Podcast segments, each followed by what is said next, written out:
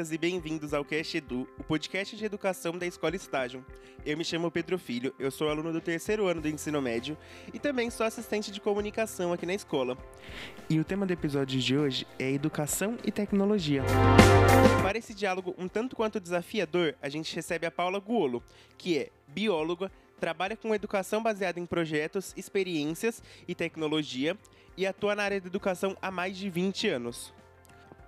Bom, Paulo, então para a gente se conhecendo melhor, me conta quem é você nessa sala de aula desse ensino à distância. Então, é, Pedro, para começar, eu quero agradecer você pela oportunidade de estar conversando aqui com você. É, além de, de, aluno, né, de estar aqui como meu parceiro para a gente discutir um tema tão importante hoje, que são as consequências aí que a gente tem nessa pandemia. E para eu falar um pouquinho da, de quem é a Paula nesse ensino à distância, eu tenho que falar um pouquinho de quem é a quem foi a Paula antes do ensino à distância, né? Então, a, a, professora Paula sempre foi uma pessoa muito determinada, que adora trabalhar com educação, adora aluno, gosta muito do contato e da troca com o aluno. Nunca fui uma professora que é, que estava satisfeita né, em simplesmente passar informações nas aulas. Eu sempre gostei muito das aulas com movimento. Né? Então, é, se eu for falar da educação de quem é a professora Paula, a professora Paula foi uma pessoa que teve que fazer muitas adaptações, assim como é, os milhares de professores que a gente tem aqui que se viu numa situação completamente nova, inusitada e que precisou buscar todo tipo de preparo para minimamente conseguir atender e o aluno e conseguir fazer o aluno é, não perder a esperança né, nesse momento de pandemia que a gente estava que a gente está vivendo, né? Bom, então como você já disse, teve muitas mudanças, né? E a gente sabe que não se prepara e nem se estuda da mesma forma no ensino à distância. Qual que você acredita que foi a maior mudança para você dentro do preparo das suas aulas e até na aplicação delas? É, a gente, a gente vive um contexto onde, onde ficou tudo muito bagunçado, né? A gente recebeu a, a notícia muito em cima da hora, os professores não, não tiveram tempo antes né, de se preparar, apesar da gente sempre falar muito de tecnologia, de educação, o que a gente estava vivendo era uma coisa totalmente nova. Então, é, eu acho que num primeiro momento, o, acho que o sentimento de todos os professores nessa pandemia, quando, quando a gente começou com o ensino remoto, é, era primeiro não saber nem por onde começar. Né? Então, assim, todos nós sabíamos que iria existir uma mudança. Essa mudança ela era real, não se sabia por quanto tempo. Num primeiro momento a gente falava em quarentena em um mês, então a gente achava que algo era temporário. Mas quando as coisas começaram a acontecer mesmo, a gente percebeu que aquilo não, era, não ia ser tão temporário assim. E aí as coisas começaram a ficar, é, as exigências começaram a ser outras, né? Então a gente não estava mais ali só para é, cobrir um buraco que ia ser de um mês e, e, que depois você recuperaria tudo muito rápido. A gente começou a ter é, que pensar em planejamento a, a um médio e longo prazo, né? Que num momento a gente achou que era seis meses, depois virou um ano, hoje a gente já fala em um ano e meio, em dois anos, né? Então, é, com certeza, eu, eu acredito que é, quase ninguém, nenhum professor tinha alguma experiência de fato nesse começo da pandemia e, e, essa foi uma grande dificuldade que eu tive. Assim, eu queria muito referência, né? Eu falava assim, meu, o que fazem nesse ensino, o que usam nesse ensino, e não existia, né? Então gente, o professor ele teve que realmente criar, né? Criar as estratégias, criar os formatos, é, discutir com a escola qual seria a melhor plataforma, né? Então tudo isso foram coisas que aconteceram tudo ao mesmo tempo e num, num período de tempo muito curto, né? Sim, sim. Bom, dentro das suas aulas, todas elas têm muito movimento, tem muitas ferramentas que você vai trazendo todas as vezes, e isso torna totalmente mais dinâmico as nossas aulas, né? E pesquisando um pouquinho sobre você, eu vi que você ganhou o Prêmio Destaque Educação 2020. Eu queria que você contasse um pouquinho para a gente como que ele foi, se ele foi algo que aconteceu durante a pandemia ou algo antes da pandemia. Queria que você explicasse um pouquinho para a gente. É, o prêmio ele, ele, foi uma grande oportunidade dentro da pandemia. Então, o que, que aconteceu? Quando, quando, quando eu me vi tendo que é, inovar né, na educação, porque a aula expositiva no ensino remoto não daria certo, né? Pelo menos não o tempo todo. Então eu comecei uma busca louca por ferramentas, né?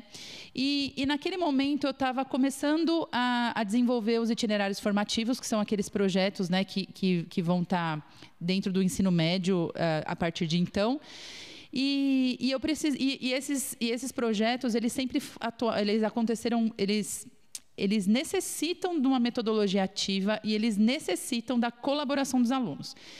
E nesse momento da pandemia, esses projetos foram cortados, né? E aí é, eu tive alguns alunos que entraram em contato comigo e falavam assim: Poxa, Pro, não acredito que o nosso projeto parou. E aquilo me incomodou demais, demais, demais. Eu falava assim, putz, como que aquilo que era o mais significativo para o meu aluno, nesse momento que meu aluno precisa mais, eu de repente não vou fazer. E aí eu peguei e falei assim, meu, eu preciso achar uma alternativa. E aí eu comecei, e aí eu, e aí eu falo para você assim, nessa, nessa transformação, né, nesse momento que a gente teve de se adequar, é, a gente fala muito em formação de professor, em curso, em fazer uma pós-graduação, mas quem me salvou foi a formação, a, a, todo, todos os recursos que existem de formação de professor informal, que são os canais do YouTube, são as plataformas de educação que a gente tem, as ONGs que tem por aí, que na verdade eram as únicas que conseguiam produzir conteúdo e colocar numa velocidade muito grande, né? É, e então eu comecei a pesquisar, literalmente, assim, eu fiquei a louca das lives, assistia todas as lives que, que aconteciam sobre educação, comecei a seguir um monte de gente no YouTube que ensinavam ferramentas de tecnologia na educação. E, e, e, assim, e, e uma coisa que para mim ficou muito angustiante era que todo mundo ensinava a ferramenta, mas ninguém ensinava como usar a ferramenta. Então era assim, olha, a ferramenta está aqui. Então, como você vai usar? Aí você que vai ter que ver. E, e isso para mim sempre foi muito. Porque a gente queria referência, né? A gente não estava podendo planejar, a gente tinha que fazer agora. E aí eu comecei a pensar, pensar nesse projeto. E aí eu peguei e falei assim, não, esse projeto ele vai ter que acontecer. E aí eu comecei a pesquisar as ferramentas e eu descobri algumas ferramentas que elas podiam me auxiliar muito nesse trabalho colaborativo. Ao mesmo tempo que isso aconteceu, apareceu a inscrição para esse prêmio, que era o Prêmio Destaque Educação. E a proposta do prêmio era justamente adaptação para o ensino remoto, né? a utilização de ferramentas e adaptação de projetos, de aulas para o ensino remoto. E, e, quando eu me inscrevi nesse prêmio, aliás, é uma coisa que eu sempre falo muito assim, que é, é muito importante os, os, professores participarem desse tipo de evento. A minha intenção não era ganhar o prêmio, a minha intenção era ver quais eram os projetos que os outros professores estavam inscrevendo, porque eu precisava de referência. Então eu falei assim. Até mesmo para é, uma criação de networking, né? Dentro. Exatamente. Eu falava assim, não, porque assim, eu me inscrevendo no projeto, eu vou ter acesso ao trabalho dos outros professores. E assim eu vou poder trazer alguma coisa para a minha prática, né? E aí foi uma surpresa muito gostosa, assim, na hora que eu percebi que todo aquele esforço que eu tive, porque foram muitas horas, né, estudando, muitas horas sem dormir, é, e quando eu vi que, o, que o, esse projeto foi o, projeto escolhido, eu falei assim, cara, é isso, né? A gente está no caminho certo.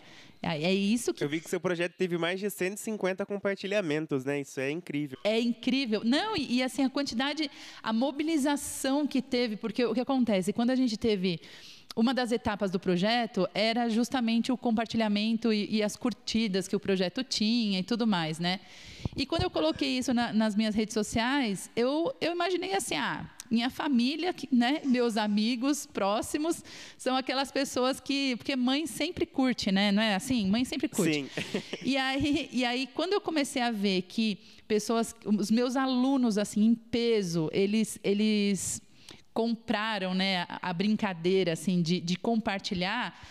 E aí eu, eu falei assim, ó, eu fiquei muito emocionada, porque eu falei assim, gente, é, isso já valeu, eu não preciso de prêmio. Assim, esse reconhecimento já é o principal, porque eles acreditavam nessa proposta, por isso eles compartilharam, né? Então, às vezes a gente busca o, o, prêmio em si, mas o processo ele é muito mais importante. Assim como a gente, é, o processo que eu, que eu tive nessa pandemia de me atualizar, né, e de, e de buscar coisas novas, isso valeu é o, é o, que valeu a pena, isso é o que vai ficar, né? Não, não foi o, o prêmio em si. Mas é claro que o prêmio, ele traz aquela a, a certificação de você falar assim, olha, realmente aquilo que você estava fazendo valeu a pena, né? E é, é um reconhecimento muito importante e, e foi um, um, uma chavinha, assim, para eu não parar. Porque quando a gente percebe que as famílias, elas é, entenderam isso como sendo uma coisa importante, os alunos entenderam isso como uma, uma coisa importante e os educadores entenderam isso como uma coisa importante, então é sinal que você está no caminho certo, né? Porque não adianta só eu, eu, agradar o educador e o meu aluno pegar e falar assim, ai, ah, gente, aquele projeto, que saco, né? Isso não tem. Então eu sempre falo assim, para mim o termômetro maior tem de que ser tudo. um movimento vivo entre todas as comunidades, né? Claro. Para mim assim o retorno. E que sentido. É, é do aluno. Na hora que eu vejo que isso teve significado para ele, por mais que eu não tenha o restante dos, dos, outros reconhecimentos, né, que daí eu vou olhar por que, que os outros não conseguiram enxergar aquilo que eu enxerguei, é, mas assim, a, a, o foco principal sempre vai ser o aluno, não tenha dúvida nenhuma, né? Então, quero te parabenizar por ter ganhado esse projeto. Bom, então você me falou que durante esse momento de pandemia para a construção dos seus projetos, você fez muita pesquisa na internet, no YouTube, entre outras plataformas digitais. Como que você acredita que o YouTube, por exemplo, pode estar auxiliando o aluno nesse tempo de quarentena? Porque a gente sabe que tem muita gente postando sobre tudo, né? Qual que é o papel do aluno nessa curadoria? Como você acha que isso funciona? É, eu, eu acho assim que a curadoria feita pelo aluno, ela também necessita de um, de um direcionamento feito pelo professor. Hoje a gente tem muito conteúdo e da mesma forma que eu pesquisei muitas coisas e elas me serviram, tantas outras eu falava assim, meu Deus, o que, que, que é isso que está aparecendo aqui, né? Então, hoje a gente vive um, um momento que os projetos na escola, eles, eles é, devem direcionar o aluno para eles poderem ter essa percepção do que é uma boa referência e do que é uma referência que dá, talvez naquele momento ela não sirva, né? É, então é muito importante que o aluno ele, quando ele vai pesquisar, que ele é, consiga é, selecionar mesmo assim o, o, o que, que é o, a referência boa, quem, quem, é um conteúdo bom. Então, por exemplo, você conversar com os professores, você vê os comentários de um vídeo, né? Tem muita gente que, que, que vai assistir um vídeo, por exemplo, eu vou dar uma aula de poríferos, né? E aí vou fazer uma aula invertida e meu aluno ele vai pesquisar no YouTube sobre poríferos. Eu já peguei, por exemplo, videoaulas que colocam é, cordados como sendo poríferos, né? Os tunicados que são algo muito parecido. E isso é um erro gravíssimo, né?